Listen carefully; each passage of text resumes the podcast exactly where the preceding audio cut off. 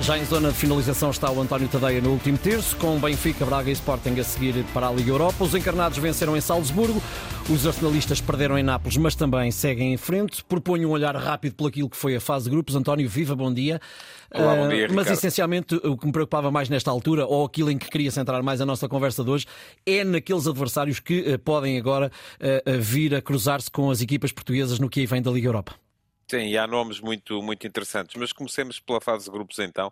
Um, e atenção, porque esperemos que não aconteça, mas até podemos ir ainda a ter também o Flóculo Porto neste lote, se o justamente, Porto a justamente. perder hoje com o Shakhtar uh, no, no, na finalíssima que tem, em que lhe basta um empate para continuar na, na Liga dos Campeões. Foi a equipa portuguesa que melhor se comportou na Liga dos Campeões esta época. Mas uh, olhando para aquilo que foi a fase de grupos então do Benfica e do uh, Sporting Clube Braga, se calhar se uh, no, no, início ou antes de começar uh, se disséssemos que iam saltar as duas para a Liga Europa, uh, no caso do Benfica poderia haver muita gente a achar que estaríamos a ser demasiado pessimistas, mas a questão é que mesmo a equipa do, do Benfica acabou por não fazer uma boa fase, fase de grupos.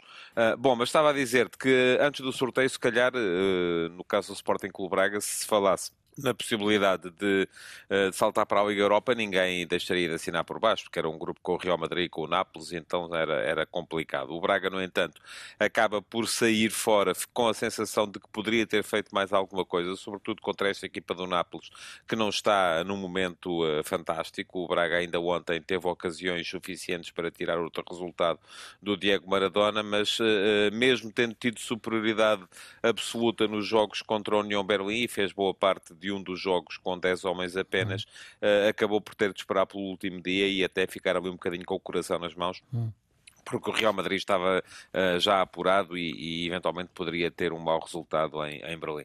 Quanto ao Benfica, uh, o Benfica, olhando, olhando para aquilo que foi a fase de grupos, eu acho que o Benfica foi de facto a terceira melhor equipa do grupo. Um, foi claramente pior do que a Real Sociedade. Um, teve ali um, uma, um meio jogo em casa contra o Inter, mas já o Inter é desmobilizado, em que deu a ideia de que podia ter ganho esse jogo, acabou, acabou por não o ganhar, mas foi de tal forma inferior ao Inter, por exemplo, na segunda parte do jogo de Milão, que eu creio que este terceiro lugar tem que ser aceito com normalidade. Mal era que o Benfica acabasse por ficar fora uh, contra uma equipa do Salzburgo, que enfim, é uma equipa muito jovem, é uma equipa que não tem os mesmos argumentos que tem este Benfica, que ainda ontem mostrou na Áustria que de facto é a melhor equipa e que só no, na primeira jornada teve ali um momento de pano coletiva que podia ter deitado tudo a perder com aquela derrota por 2 a 0. E agora para a frente, António, rapidamente para a frente, posso-te citar os nomes dos adversários potenciais? Curiosamente, parece-me que, enfim, o Sporting pode vir a ter equipas mais complicadas, ainda uhum. não está tudo definido, como é evidente. Uh, por exemplo, do grupo onde vai sair o segundo classificado, que ainda não se sabe quem é, se é Paris Saint-Germain, Newcastle ou Milan mas também tem depois ali alguns refrescos e eu uh, cito acima de todos o Young Boys porque acho que é uma equipa que, uh, que não, não é deste calibre. Mas o Sporting pode apanhar Galatasaray, Lens, uh, Feyenoord Paris Saint-Germain, Newcastle ou Milan Young Boys e esperemos que assim seja o Shakhtar porque é sinal que o Porto vai para a Liga dos Campeões.